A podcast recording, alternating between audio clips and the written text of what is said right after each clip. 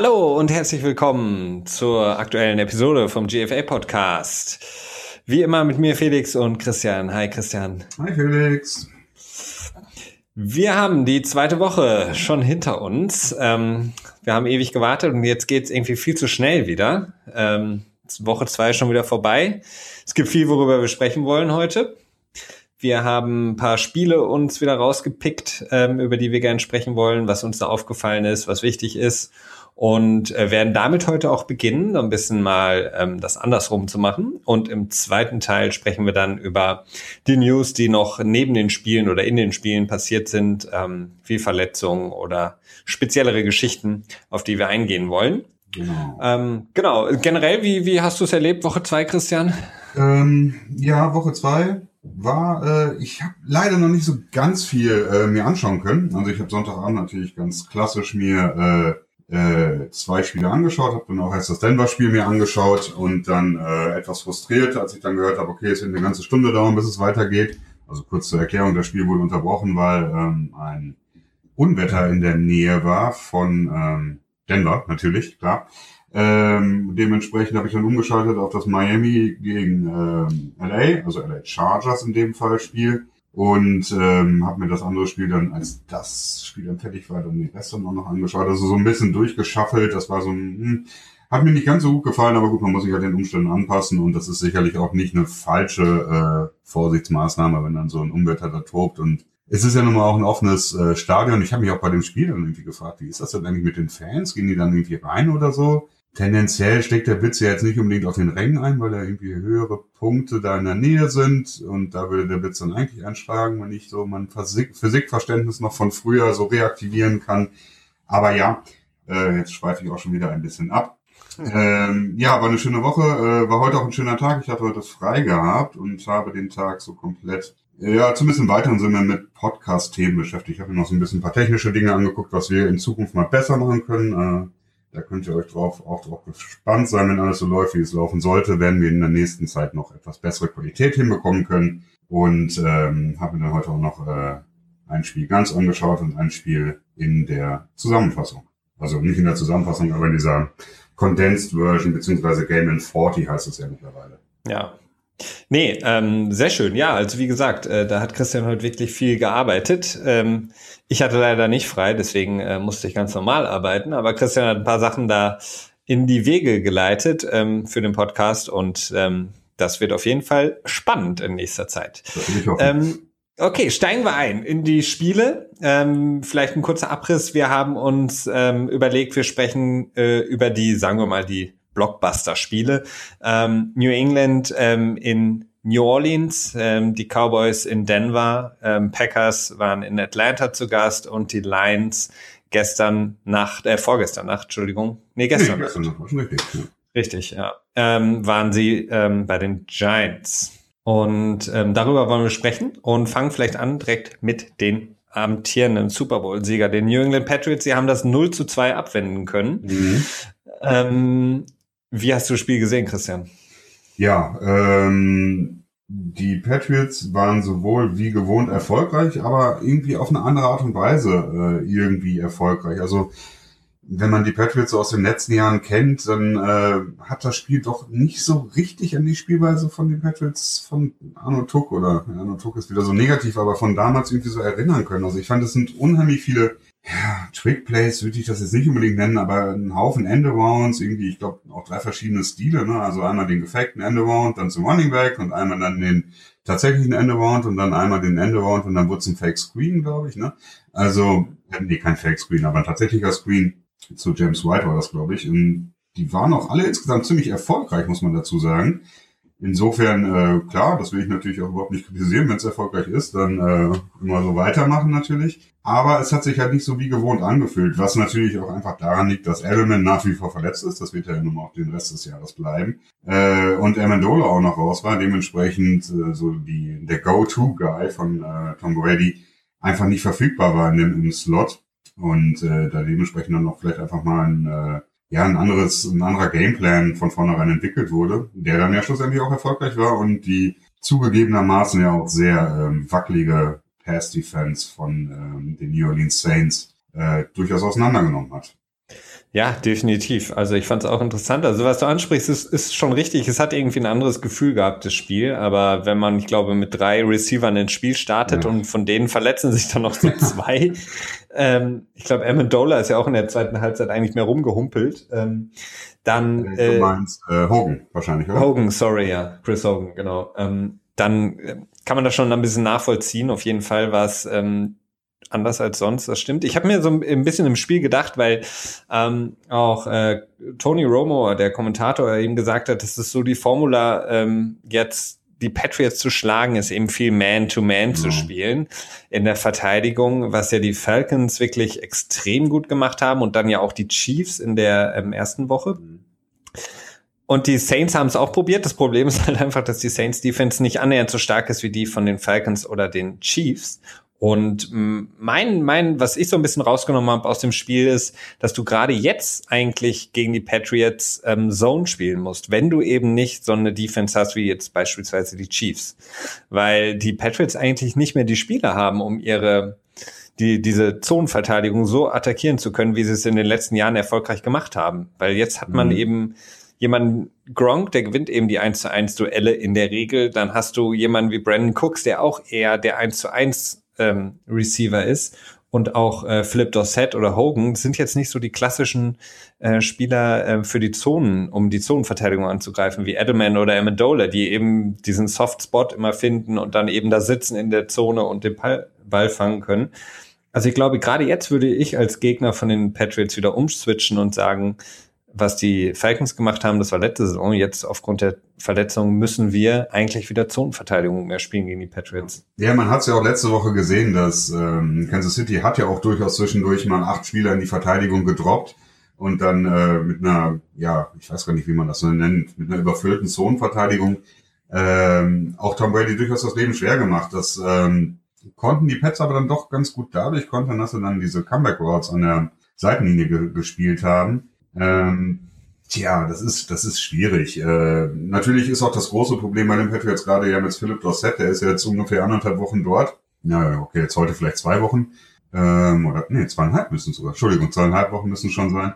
Der hat das Playbook natürlich noch nicht ansatzweise drin. Ähm, und wir wissen ja auch, dass Tom Brady durchaus etwas ähm, ja, ja, anspruchsvoll ist, was äh, das Verständnis zwischen ihm und seinen, äh, seinen Targets angeht. Dementsprechend, wenn Tom Brady, ähm, ja, wenn er einem Receiver nicht vertraut, dann wirft er ihm den Ball auch nicht zu. Da ist er ziemlich konsequent. Ähm, das hat auch schon oft zu Frust geführt. Ich meine, wenn man sich damals an äh, Ocho Cinco zurückerinnert, der ja wirklich einen, ein sehr bekannter Receiver in der, in der Liga war, äh, der hat das Playbook einfach mal überhaupt nicht drauf bekommen. Der hat wirklich eine sehr äh, enttäuschende Saison gespielt. Dementsprechend, tja, mit einer Zonenverteidigung kann ich mir aber halt doch vorstellen, dass es schwierig wird, weil du immer noch ähm, natürlich mit Hogan jemanden hast, der auch durchaus im Slot spielen kann. Sicherlich nicht zu der Perfektion, wie es Amendola und Edelman tun, aber durchaus dazu in der Lage ist, auch dann äh, gewisse Option Routes mit Brady schon auf dem Schirm zu haben.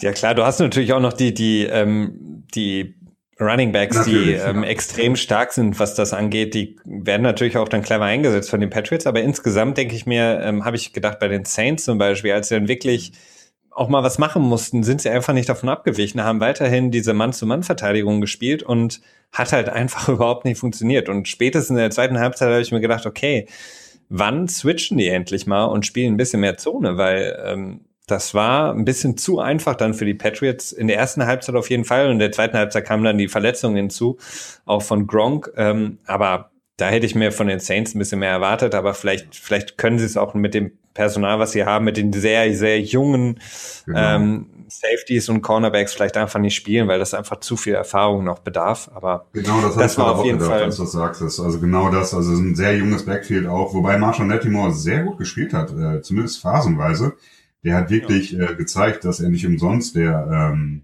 tja, am besten gehandelte Rookie ist, der dann in den Draft gegangen ist. Ähm, da haben die Saints auch durchaus Glück gehabt. Das heißt, ich glaube, an Position 11 haben sie den gedraftet, wenn ich mich ähm, das noch richtig in Erinnerung mhm. habe. Ähm, ja, aber es ist natürlich auch schwierig, gerade so, so eine Zonenverteidigung. Das hat ja viel mit, mit Reagieren auf die Offense zu tun und das muss man ganz fundamental lehren. Ähm, das ist, glaube ich, sicherlich äh, ein Grund dafür gewesen, warum die dann eben nicht auf die Zone oder mehr auf mehr auf Zone geswitcht sind. Ja, das, das ist gut möglich. Auf jeden Fall 2 zu 0. Ähm, ähm, 0 zu 2 ähm, jetzt für die Saints Das ist auf jeden Fall in der Division ähm, sehr, sehr bitter natürlich für die Saints, ähm, die das aber auch irgendwie in den letzten Jahren gewohnt sind, ähm, so schlecht zu starten, aber ähm, ist auf jeden Fall kein gutes Omen für ja. sie jetzt. Das denke ich Und auch.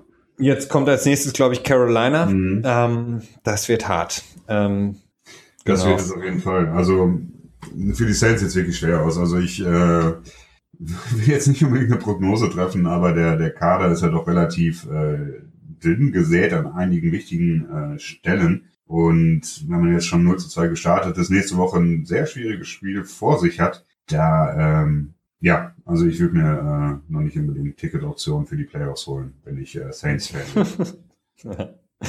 Kommen wir zum Überraschungsteam vielleicht nach den ersten zwei Wochen. Die Denver Broncos ähm, haben gegen zu Hause nicht nur gewonnen gegen die Cowboys, sondern deutlich gewonnen und seit ähm, der Ära, wenn man so will, Prescott Elliott hat bisher kein Team so dominant gegen die Cowboys gespielt. Mhm.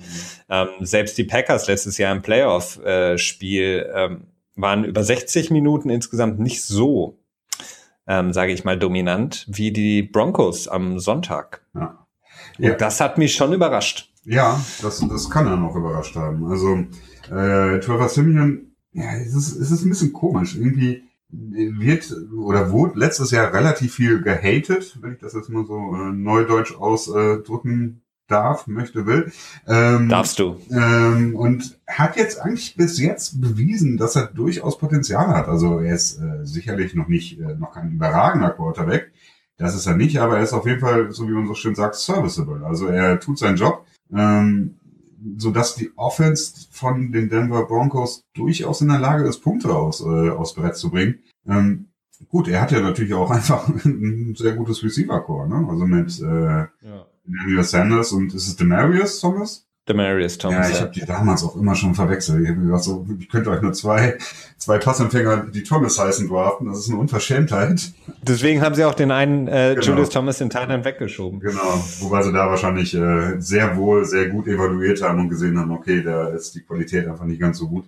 Aber das ist ein anderes Thema. Ähm, ja, also die Offense, gerade das, der Teil von Denver, der äh, im Moment sehr überzeugt. Ähm, von der Defense, da war eigentlich jeder ja, da gab es so ein paar Fragezeichen, da wusste man nicht so genau, können sie dann irgendwie ähm, die Qualität halten oder so. Und im Endeffekt haben sie sogar noch äh, übersteigert, würde ich sagen, im Moment. Also im Moment sehr, sehr stark. Ja, stärker als letztes Jahr, ne? Also als sie von ihrem Super Bowl ja, Sieg relativ schwach gespielt haben insgesamt, auch in der Defense nicht so überzeugend waren, sind sie jetzt wieder da, wo man sie eigentlich vermutet und haben gegen die Cowboys wirklich gezeigt, dass ähm, die Cowboys in ihrer Offense, das, was wir auch schon in, hier im Podcast häufiger besprochen haben, einfach teilweise zu eindimensional sind. Also wenn die Cowboys dringend Punkte brauchen und nicht mit ihrer gewohnten Führung im Rücken spielen können, mhm. ähm, kriegen sie extrem viel Probleme, weil einfach die dass die komplette Offense eben auf das Running Game erstens ausgelegt ist und dann eben diese kurzen Pässe. Also es geht wirklich darum, ähm, Prescott, sorry, ähm, die, die möglichst sichersten Pässe überhaupt ähm, zu geben. Also die, die Pässe, die er wirft, sind standardmäßig eben diese ganz kurzen Intermediate Routes mit sehr hoher ähm, Wahrscheinlichkeit, dass sie auch ankommen. Also die mussten bisher relativ wenig Risiko gehen in ihren bisherigen Spielen und das hat man jetzt am Sonntag gesehen, dass sie es auch nicht können, wenn sie müssen. Ähm, und ähm, du hast es auch gesagt, ich habe es auch schon ein paar Mal gesagt, ähm, Jason Garrett als Coach of the Year, amtierender, ja. ähm, war relativ, ähm, naja, sagen wir mal, überfordert, hatte ich den Eindruck. Also er ja. hat außer seinem klassischen, ich klatsch mal bei allem, was passiert, nicht viel ähm, machen können. Ja, das, da muss ich dir absolut recht geben. Ich glaube, du hattest es im Podcast auch schon mal erwähnt. Äh, wir haben auch privat auch schon mal drüber gesprochen man hört das, ich habe das auch irgendwann in einem amerikanischen Podcast mal gehört und da war ich mir dann immer nicht so ganz sicher, so ja, okay, hey, wie kann man denn überhaupt das so gut feststellen oder so? Aber es muss, ich muss ganz klar sagen, bei diesem Spiel ist es mir so unglaublich klar geworden und da hatte ich echt, äh, ich habe mir so zwei, drei Dinge rausgeschrieben. Zum einen ähm, gab es so eine blöde Touchback-Situation, in der der Ball irgendwie so an der ein Yard linie hochgesprungen oder eine fünf Yard linie ist er, glaube ich, aufgekommen beim Punt und dann ist er irgendwie in Richtung Endzone geflogen und der irgendwie ein Cowboy-Spieler, ich weiß nicht mehr welcher das war, stand an der ein Yard linie und hat dann so ganz, ganz lange gewartet, bis er schon in der Endzone war, den dann zurückgeschlagen Ne? Also der hätte das locker vorher den Ball fielden können, sodass die dann irgendwie an einer 1 Yard oder sogar an einer halb Yard Marke starten müssen. Du musst es nicht wirklich bis 5 Zentimeter vor die Goal-Line schaffen. Es ist schon super gut, wenn wir in einer, einer halb Yard Linie starten. Was kommt dabei rum? Touchback. Ne? Da denke ich mir so, oh, das ist ein absoluter Coaching-Fehler. Ne? Okay, das der, kann der, der, der Typ stand in der Endzone. Der hat, ist quasi immer weiter zurückgelaufen stand irgendwann in der Endzone und hat dann den Ball nach vorne gehauen. Und dann kamen ja. noch drei Leute, die es auch nicht gecheckt Also ja, selbst ja, wenn er nicht in der Endzone gestanden hätte, die anderen hätten es auch nicht geschafft, den Ball zu holen. Also, also es war unglaublich schlecht. Das war so das eine, wo ich mir denke, okay, wenn sowas mal im Spiel vorkommt, okay, das kann passieren. Das ist noch irgendwie kein Indiz fürs schlechtes Coaching. Aber ähm, was gab's dann noch? Äh, genau diese Field Goal Geschichte, ne? Ähm, das war auch so unglaublich, ne? Das ist ähm, und zwar, was ist passiert? Es wurden vier geschossen, äh, die ähm, waren irgendwie, ich glaube, 18 Yards oder so zu überbrücken. Also die Sache ist relativ safe. Das Field Goal äh, ist in Denver, sind die Field Goals ja generell auch etwas leichter zu schießen. Das heißt, es ist jetzt nicht so, da muss man unbedingt maximalen Druck ausüben, um das noch vielleicht zu verhindern. Äh, und was passiert? Über den Center, äh, ich weiß auch nicht mehr, welcher Spieler es war. Mann, das hätte ich mir ausschreiben sollen. Äh, war das nicht Lawrence? Stimmt, ja, ja, doch, jetzt wo du sagst, genau er drückt sich auf den Center auf und dann drückt sich ab, um dann höher zu kommen, quasi um höher zu springen. Und mhm. es ist halt, es ist halt einfach verboten.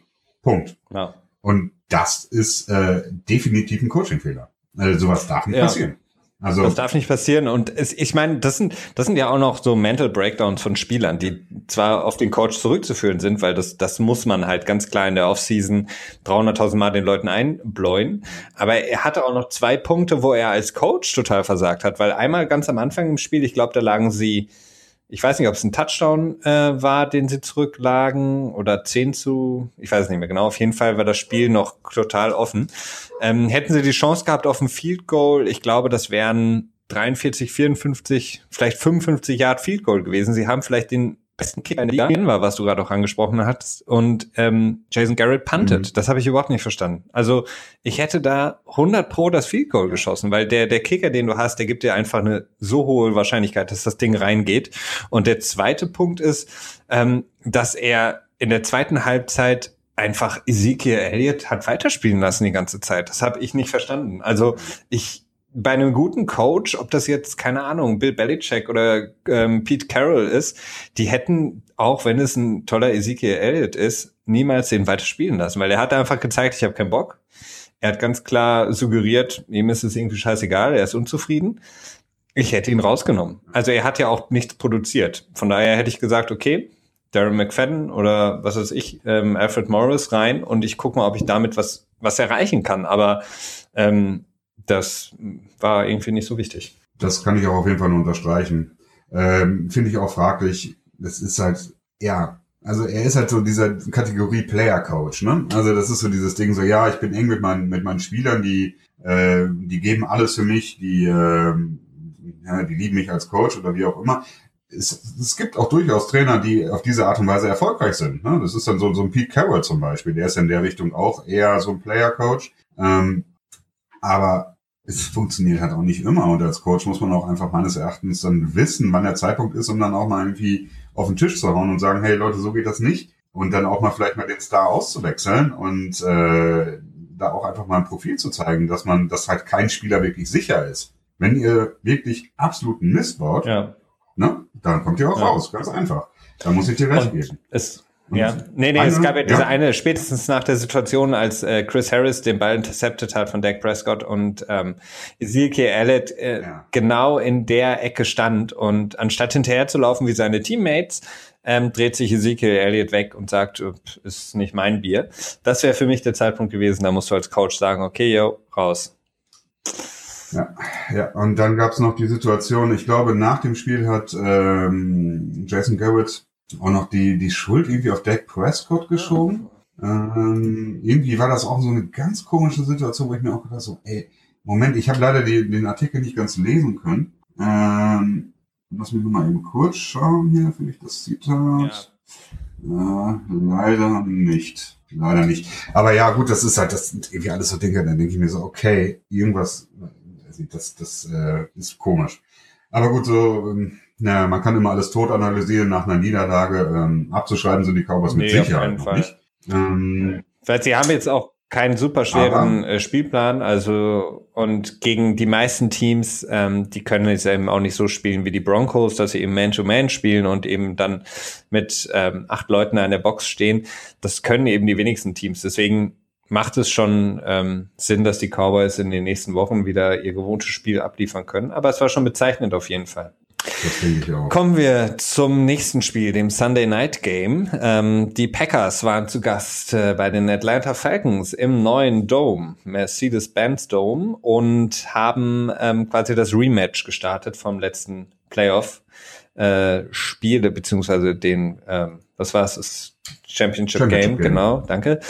Ähm, die Packers haben enttäuscht so ein bisschen. Ähm, der Hype nach dem Seattle-Spiel ist so ein bisschen verblasst, wobei ich das jetzt auch nicht zu hoch aufhängen würde. Und die Falcons haben einfach gezeigt, dass ähm, sie in der Defense ähm, keine Eintagesfliege waren, was sie da in der letzten Saison und vor allen Dingen im Super Bowl gezeigt haben.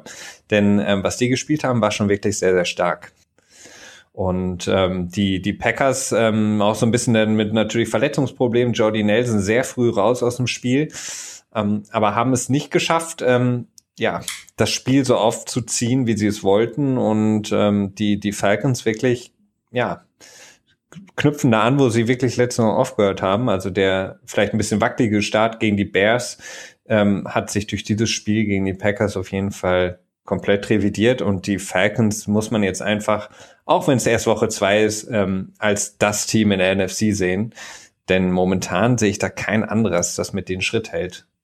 Ja, das muss man wirklich sagen. Also es ist ähm, doch ein bisschen erstaunlich. Also sowohl, ja, du hattest die Atlanta Falcons, glaube ich, vorgestellt bei uns in der mhm. Vorschau, ne? Und du hattest sie auch nicht schlecht gemacht, äh, schlecht nee. äh, eingeschätzt. Ich hätte das auch ein bisschen anders gesehen. Ähm, offensichtlich hattest du da recht. ähm, und auch die Experten, also viele haben, haben vom Super Bowl Hangover gesprochen und äh, Mac, äh, nicht Mac Shanahan, nur Shanahan, Kyle Shanahan als Offensive Coordinator weggegangen? Können Sie das auffangen? Wie wird die, äh, die Offense reagieren darauf? Ist sie überhaupt dazu in der Lage, dann diesen, ja gut, äh, diesen historischen Offensivlauf würde ich jetzt nicht sagen, aber diesen unheimlich, diese unheimliche starke Offensive aus dem letzten Jahr zu wiederholen? Ist es überhaupt möglich?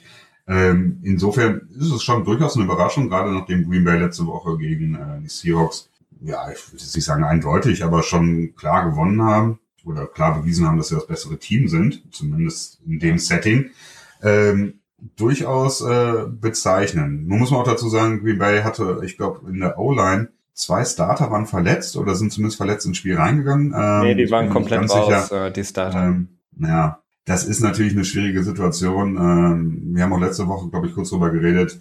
Die Offensive Line, tja, äh, man, man braucht sie. Halt. Definitiv. Halt. Ähm, man braucht sie zumindest bis zu einem gewissen Level. Und ich glaube, da, wo, äh, auch wenn ich es vielleicht letzte Woche nicht so klar ausgedrückt habe, bis zu einem gewissen Level braucht man die Offensive Line, die muss halt bis zu einem gewissen Punkt muss die stehen. Und alles, was darüber hinausgeht, ist meines Erachtens dann so ein bisschen Overkill. Also da passt das dann mit der Preis-Leistung nicht mehr zusammen. Ähm, aber klar, auch ein Aaron Rodgers kann relativ wenig machen, wenn er irgendwie ja, die ganze Zeit die Defense Das, das ist korrekt. Deswegen, ich würde jetzt auch das nicht überbewerten. Also die, die Packers sind auf jeden Fall, ähm, gehören die da noch zu den, vielleicht mit den Falcons auch Top 2, Top 3 Teams in der NFC. Ähm, mhm. Wie gesagt, die haben viele Verletzungen. Jordi Nelson, ich glaube, ähm, Daniels, der ist dann auch raus im Spiel. Ähm, und ja, die O-Line ohne die beiden Starting Tackles. Deswegen muss man das auch ein bisschen einsortieren können. Ich habe heute ein lustiges Interview gehört mit Matt Ryan äh, von den Falcons ähm, zum Thema Super Bowl Hangover, was du gerade eben sagtest. Und da musste ich sehr, sehr schmunzeln. Mhm. Und zwar haben sie in der Offseason ähm, mehrere, ich weiß nicht, wie man es nennen soll, Workshops oder äh, Vorträge oder Aktionen zusammen gemacht mit Navy SEALs, ähm, um zu, zu verstehen, wie, wie, wie man quasi Sachen abhakt und hinter sich lässt. und, okay. Also er hat das so mit dieser typisch amerikanischen äh, Grundüberzeugung erzählt und äh, ich musste schon sehr lachen, als er dann erzählt hat, dass sie eben quasi mit den Navy, dass die Navy SEALs ihm gesagt haben, hey, Job ist Job, du musst das hinter dir lassen und äh, es geht immer vorwärts und es geht immer weiter. Ähm, vielleicht so ein Blueprint für andere Teams, häufiger mal mit Navy Seals trainieren. Ja, ja, das ist dann ja auch wieder so ein bisschen der Bill Belichick-Style, ne? It is what it is. Es ist, wie es ist. Äh, der hat ja nun mal auch einen sehr starken militärischen Hintergrund, beziehungsweise eine sehr große Verbundenheit. Ja, Verehrung gegenüber dem Militär. Ähm, ja, das ist, ja, gut, ich meine, irgendwo stimmt es ja auch. It is what it is. Es ist, wie es ist. Das ist ja. immer einfach so, ne? Aber, ähm, ja. ja. Ja, gut. Mal gucken. Am Ende der Saison können wir sagen, ob es geholfen Welches Team auf jeden Fall ein paar Navy Seals mal bräuchte, sind die New York Giants. Ähm, in unserer Preseason-Vorstellung ähm, und generell über die Preseason hinweg war, waren die Giants eigentlich für uns so der, sagen wir mal, ja gut, auch mit den Falcons, Packers, aber auf jeden Fall eins der Top-Teams in der NFC. Mit dem klaren Blick zum Super Bowl. Und jetzt stehen sie 0 zu 2 da und das 0 zu 2 mhm. ist im Grunde genommen noch schlimmer als das 0 zu 2 so auf dem Papier. Ähm, denn wie sie die Spiele verloren haben gegen die Cowboys und jetzt gegen die Lions, ist schon erschreckend, finde ich. Ja, das ist, es ist bezeichnend. Also ich habe ich hab sie, glaube ich, auf, äh, ich weiß nicht, ich habe sie, glaube ich, auf jeden Fall die Division gewinnen sehend, gesehen. Ähm, das kann ich mir im Moment einfach echt nicht vorstellen, so wie sie spielen.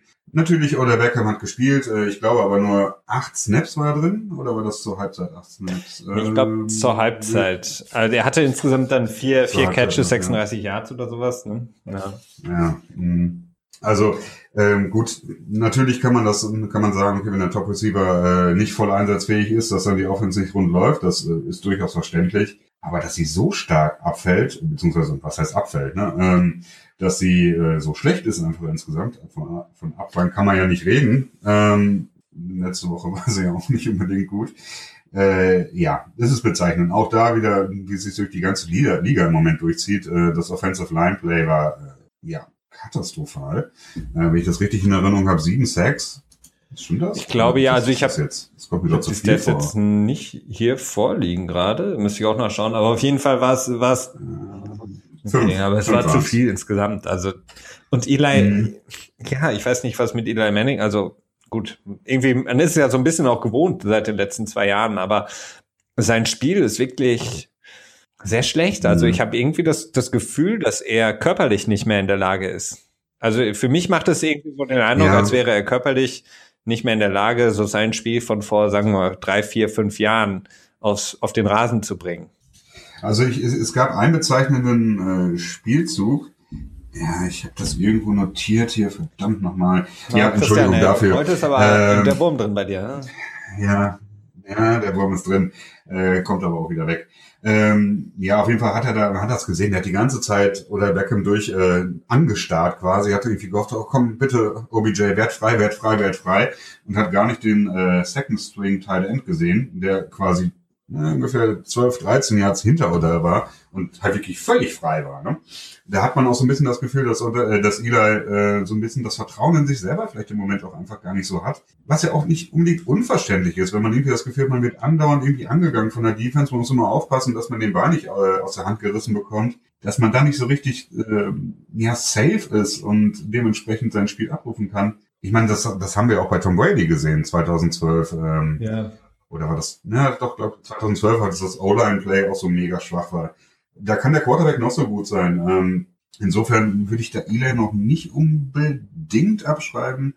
Ich meine, 2007 und 2011 waren ja der perfekte Beweis dafür, dass Eli jederzeit ähm, heiß werden kann, wie die Amerikaner das dann immer so ja, nennen. Das stimmt, aber ähm, es, es geht noch eher darum, ähm, dass ich nicht das Gefühl habe, dass er von der körperlichen Verfassung so weit ist. Also das mental, klar, hast du dann Probleme, wenn du 0 zu 2 und du hast äh, oder Beckham nicht auf dem Feld und ähm, kriegst einen nach dem anderen äh, quasi einen drauf von der Defense.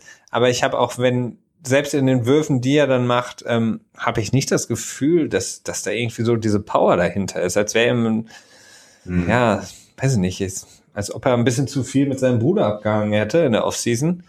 dass, er den, dass er sich die Nudeln ja, so ein bisschen. Hat. Also es ist also klar, also die, dass er, ja. dass er die die Defense nicht richtig liest und dass dass er offene Leute äh, nicht findet.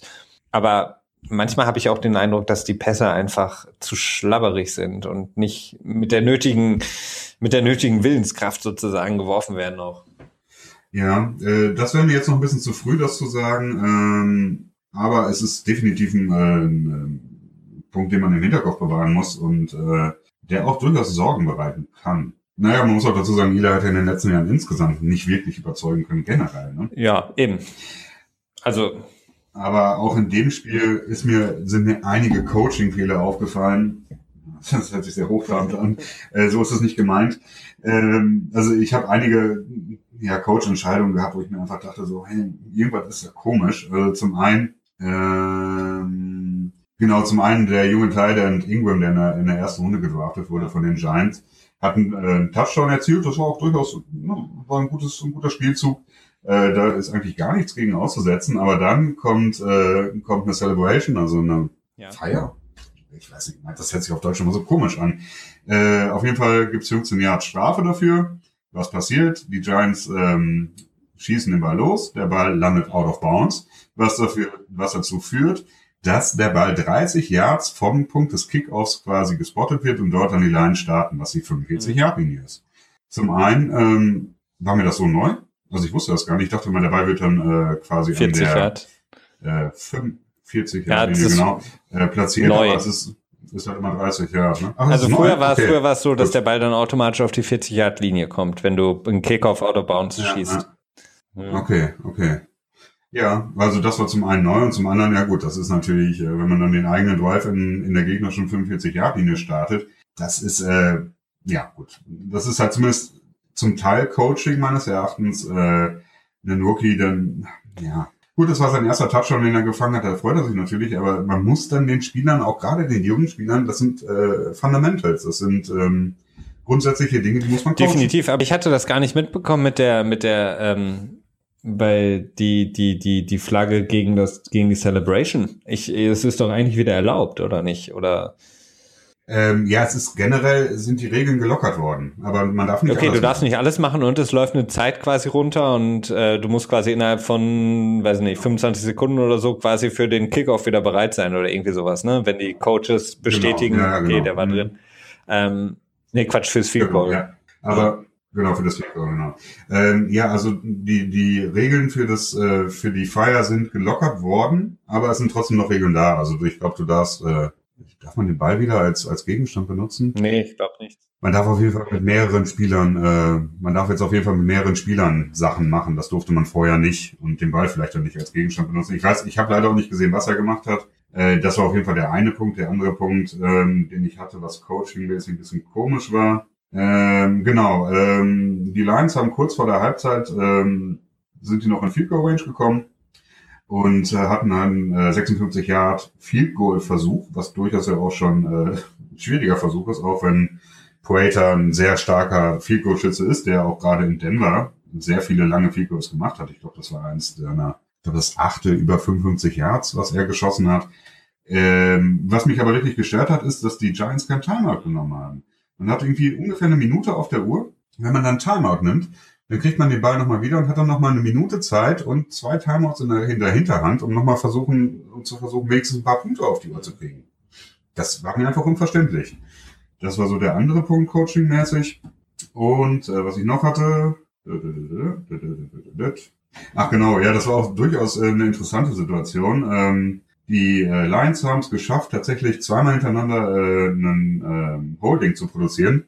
Und dann hatten sie First Down und mussten 30 Yards überbrücken.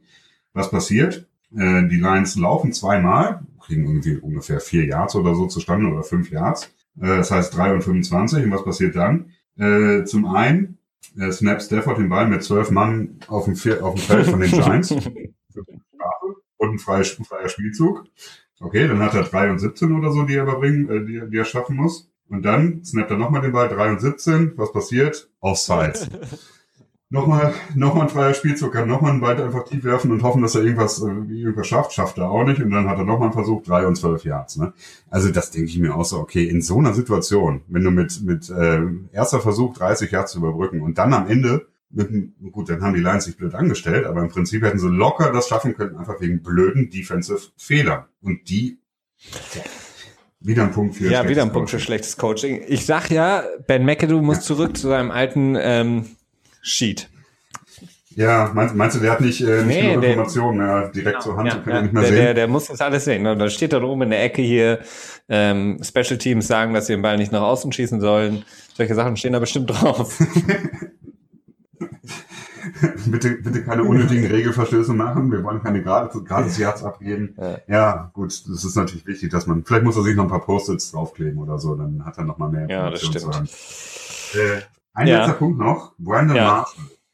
Die Verpflichtung, die ähm, ja für viel Hoffnung gehört. Ja, ich dachte auch, eine der geilsten der Offseason. Verpflichtungen der Offseason eigentlich, in meinen Augen, aber Ja.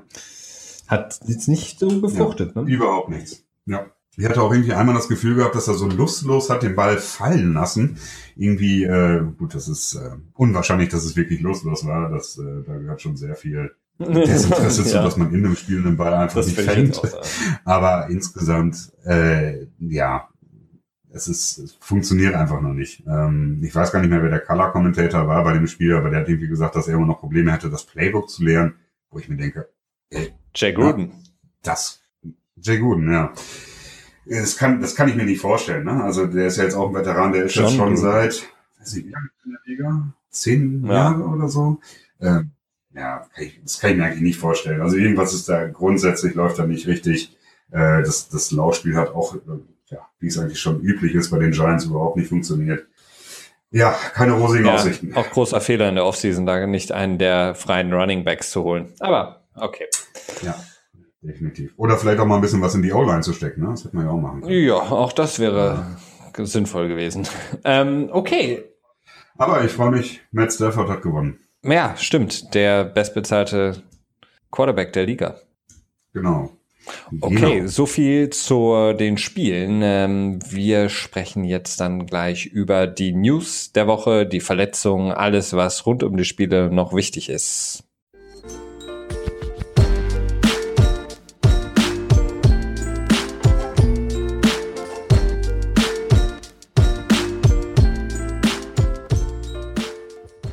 So, die Spiele haben wir also abgearbeitet. Und jetzt, Christian, schauen wir ein bisschen auf die, die News, die sich sonst noch so entwickelt haben am vergangenen Spieltag, in der vergangenen Woche.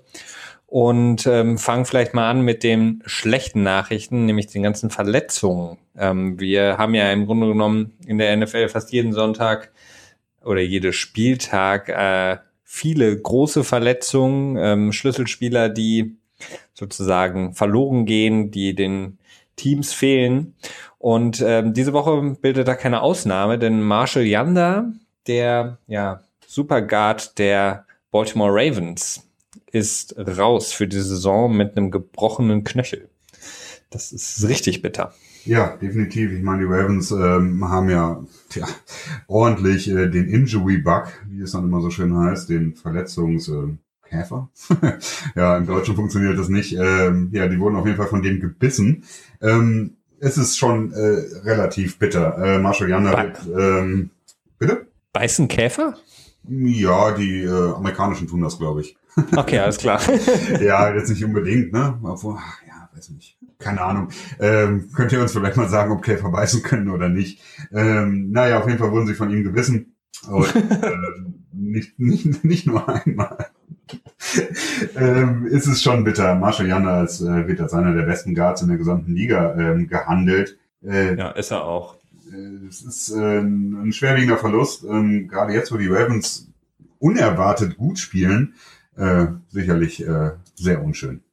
Super unschön, ja. Auch sehr unschön ähm, im Sunday Night Game, neben den wahrscheinlich jetzt nicht so schwerwiegenden Verletzungen von ähm, hatten wir McDaniels und ähm, Jordy Nelson hat sich auf Seiten der Atlanta Falcons äh, Vic Beasley, ähm, der Sack-Leader des Teams und auch der Sack-Leader der letzten Saison, verletzt. Ähm, Hamstring-Tier, ähm, Oberschenkel wird ja für mindestens einen Monat raus sein. Ist natürlich für die Falcons auch bitter, denn sie verlassen sich schon auch sehr stark auf seine Möglichkeiten, den Quarterback, den gegnerischen zu ja, rushen, unter Druck zu setzen. Das auf jeden Fall, wie man so schön sagt, Major Setback für die Atlanta Falcons. Ja, definitiv. Ähm, gerade auch so, so ein Hamstring ist auch durchaus ähm, so eine Verletzung, die äh, ja, lingering, äh, unterschwellig immer da bleiben kann. So. Ja. Ähm, man wird sehen, wie er zurückkommen kann. Mindestens einen Monat raus. Ich habe, glaube ich, vier bis sechs Wochen gelesen oder vier bis acht Wochen. Ähm, bleibt zu hoffen, dass er äh, ja schnell zurückkommt, zur Altersform zurückfindet. Und ähm, nun ja, letztes Jahr hat er ja fast die äh, Game-Saving Interception gemacht bei der bei dem Passversuch auf Gronk von Tom Brady im Super Bowl. Ähm, das war doch er, ne? Ja, ja, aber es war nicht auf Gronk, glaube ich, oder? Ach, stimmt, oder nee, nee, nee, war auf Bennett, klar. Gronk ja. war ja raus. Äh, der war ja äh, auf, Interception auf den Tight End, sagen wir so. äh, genau, bei dem Text. bleiben, bleiben wir bei den Ends. Ein äh, Trio von Ends, die sich an diesem Wochenende auch ähm, Verletzungen zugezogen haben. Die schwerwiegendste Verletzung, Greg Olsen, der End der Carolina Panthers, der Go-To-Guy für Cam Newton wichtigster Spieler, wichtigster Passempfänger, hat sich den Fuß gebrochen. Du hattest erst auch ähm, getwittert, dass er vielleicht ein Jahr weg ist. Ähm, das hatten die Experten alle gesagt. Mhm. Jetzt sind es aber doch nur sechs bis acht Wochen. Das heißt, er könnte zum, ja, für die Playoffs wieder ready sein, wenn die Panthers einziehen in die Playoffs. Genau, ich habe jetzt gerade auch noch einen Tweet gesehen. Äh, Ian Rappaport hat mal wieder was getweetet und zwar hat der äh, Trainer gesagt, das Einzige, was er jetzt machen kann, ist heilen. Gut, ja, das ist natürlich auch so Captain Obvious-mäßig. Ja. ähm, das ist das Einzige, was er machen kann. Äh, ja, bleibt zu hoffen, dass er davon zurückkommt. Gerade Fußverletzung äh, ist ja immer schwierig. Gut, ein Thailand ist jetzt nicht so nicht so krass wie ein Slot Receiver, der muss jetzt nicht so harte Cuts machen, aber der muss auch schon cutten. Ähm, ja, äh, drück ihm die Daumen. Auf jeden Fall. Der nächste, der ähm, ein bisschen länger raus ist, ist Jimmy Graham, der Star Talent der Seattle Seahawks, auch wenn er jetzt, seitdem er vielleicht bei den Seahawks ist, ein bisschen untertaucht, was so die Top Talents der Liga angeht. Aber auch er ist jetzt mindestens ähm, ein, zwei Wochen raus. Äh, selbst Coach Carroll hat schon gesagt, dass er die nächsten Spiele nicht spielen wird. Für die Seahawks auf jeden Fall nicht sehr gut. Man hat jetzt auch am Wochenende gesehen, die Offense, die ist sowieso schon sehr eindimensional und darf eigentlich niemand mehr verlieren. Und Jimmy Graham ist der, der zumindest noch mal in der Mitte des Feldes so ein bisschen für Unruhe sorgen kann. Auch er ist also jetzt erstmal weg. Ja. Genau. Und der dritte, ähm, Gronkowski, das Ersatzteillager so ein bisschen unter den Titans, ähm, der ähm, Schrecksekunde. Also ich habe ähm, am Bildschirm gesessen und habe mir gedacht, ach du Sch ähm, weil wir wissen ja von seiner Bandscheibenproblematik äh, und der OP, die er hatte und ähm, alle haben gesagt, oh, der Rücken und Tony Romo als Experte für Rückenverletzungen hat dann auch nochmal gesagt, oh, der Rücken. Es ist jetzt aber eine Groin-Injury und es wird als nicht wirklich schlimm angesehen. Ähm, ich weiß nicht, hast du da noch irgendwelche News, wie lang er vielleicht raus sein wird? Also wie lange nicht. Ähm, es hört sich sogar teilweise so an, als wenn er nächste Woche wieder spielen könnte. Ähm, er hat selber das äh, nach dem Spiel relativ abgetan und hat gesagt, ja, jetzt aber gut oder so, hat dann aber auch keine weiteren Fragen beantwortet.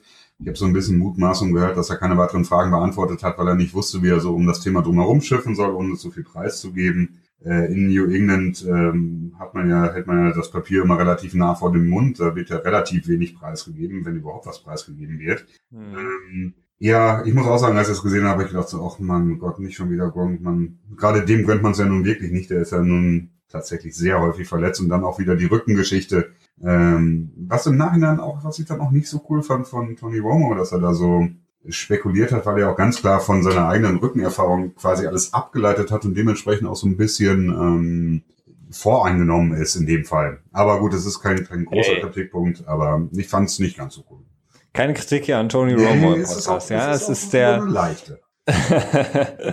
ich ich finde ihn jetzt schon so geheldigt, den Tony ja, Romo. Ich mag ihn auch wirklich gerne, ja. Macht einen super Job. Ja. Auch sein, sein, vielleicht kurz off-topic, äh, seine Erklärung äh, am Ende des Spiels, hast du es mitbekommen, mit, ähm, als er sagte, dass ähm, Bill Belichick ähm, quasi sich selbst scoutet, indem ja, er verschiedene mhm. Personals äh, fand ich super interessant, habe ich noch nie drüber nachgedacht. Ja, da habe ich mich, da habe ich mich gefragt, ob das wirklich stimmt. Also kurz zur Erklärung, es war so, dass äh, Moment, wie war das? Das war eine, ich glaube, First and Goal von der vier Yard oder so, kommt das hin? Ja, hm, ungefähr. Und, äh, die Patriots haben dann, glaube ich, nur drei Spieler gewascht und sind aber, haben aber einen Blitz angedeutet. Und nee, sie haben, sie haben geblitzt. Genau. Ja, genau. Mhm. Und Tony, Tony Romo meinte, okay, die haben jetzt in dem Moment geblitzt, um halt die Statistik, die Zahlen quasi in die Richtung zu manipulieren, dass die Tendenzen, wenn dann später Teams die Patriots scouten, sehen, okay, die haben die, das, das Blitz- bzw. Nicht-Blitz-Verhältnis ist ungefähr ausgeglichen, sodass dann die Teams später nicht so gut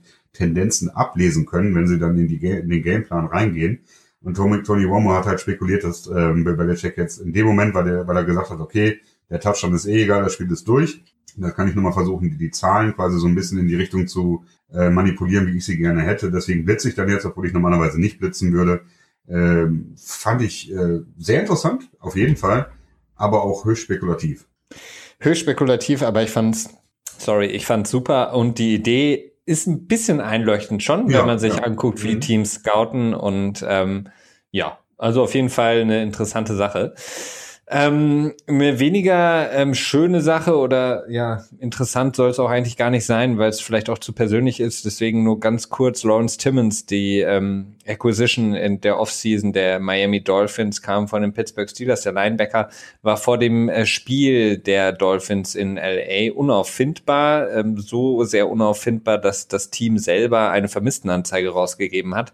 Lawrence Timmons wurde dann am Flughafen angetroffen überhaupt nicht äh, willens, ähm, dem Spielteil, am Spiel teilzunehmen, sondern wollte, glaube ich, zu, zum Kind, seinem Kind, glaube ich, ähm, ich weiß gar nicht, Baby ja, ich weiß, ich weiß gar nicht mehr, wohin fliegen und war wohl auch in einer relativ ähm, skruden, ähm, ja, sowohl körperlich als auch geistigen mhm. Verfassung. Ähm, er wird jetzt von den teaminternen Coaches, ach, ähm, ähm Entschuldigung, Ärzten untersucht nochmal. Äh, bleibt abzuwarten, was mit Lawrence Timmons da passiert. Ähm, ich will jetzt auch nicht spekulieren, einfach nur als kurze Info so rein.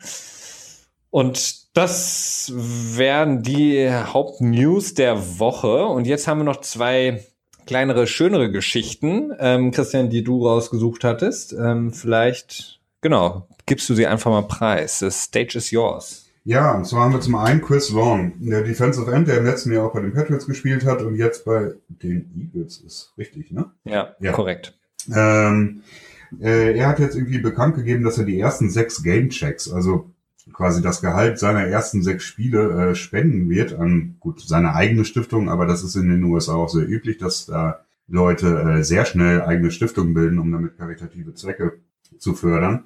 Und zwar äh, will er halt die ersten sechs Gamechecks dafür abgeben an diese Stiftung und diese Stiftung wird mit diesen ähm, 375.000 Dollar werden es dann wohl sein, je nachdem, ob er seinen Roster-Bonus quasi mit einrechnet oder nicht. Das ist nicht so ganz klar gewesen. Aber so 375.000 Dollar werden es mindestens sein, die er da rein ähm, puttert in die Stiftung, um damit ähm, Scholarships äh, so ähm, Stipendien. Stipendien, genau, um damit Stipendien zu ähm, unterstützen für Kinder, die halt oder für Jugendliche, die äh, ja nicht das Privileg haben, äh, so ohne Probleme sich ihr Studium an der Universität äh, finanzieren zu können. Also das ist eine sehr schöne Geschichte. Chris Long ist ja nun mal auch ein Spieler, der sehr äh, laut ist, was wenn es um soziale Ungerechtigkeiten geht äh, und damit ja auch gerade unter den weißen Spielern in, in der NFL durchaus leider eine Ausnahme ist. Ja, das ist absolut richtig, ja.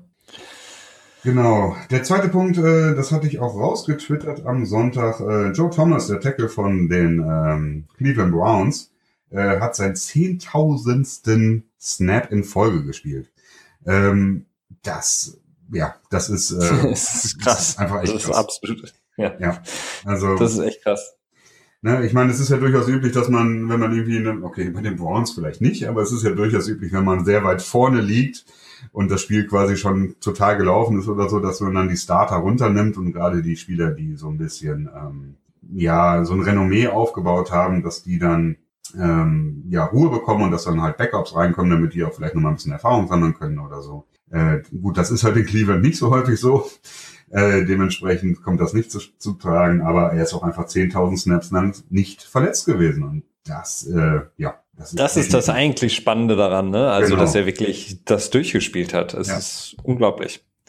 Genau. Äh, er hat übrigens auch einen sehr lustigen, lustigen Twitter, äh, ja, eine sehr lustige Twitter-Page. Ähm, und zwar hat er die erst seit einem Jahr. Er ist irgendwie relativ spät erst dazugekommen. Ich habe da so ein lustiges Video zu gesehen. Und zwar hat er im letzten Jahr mit seinem ähm, PR-Manager, also mit dem ähm, Pressesprecher, Koordinator oder wie auch immer von den Cleveland Browns eine Wette abgeschlossen, dass er erst er innerhalb von einem Jahr ähm, äh, eine Million Twitter-Follower kriegen würde, könnte, wird.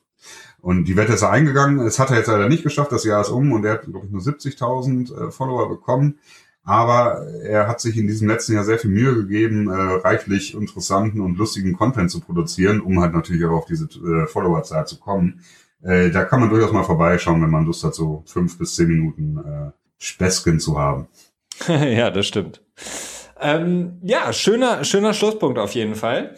Ähm, das war's auch schon wieder von uns für ähm, heute.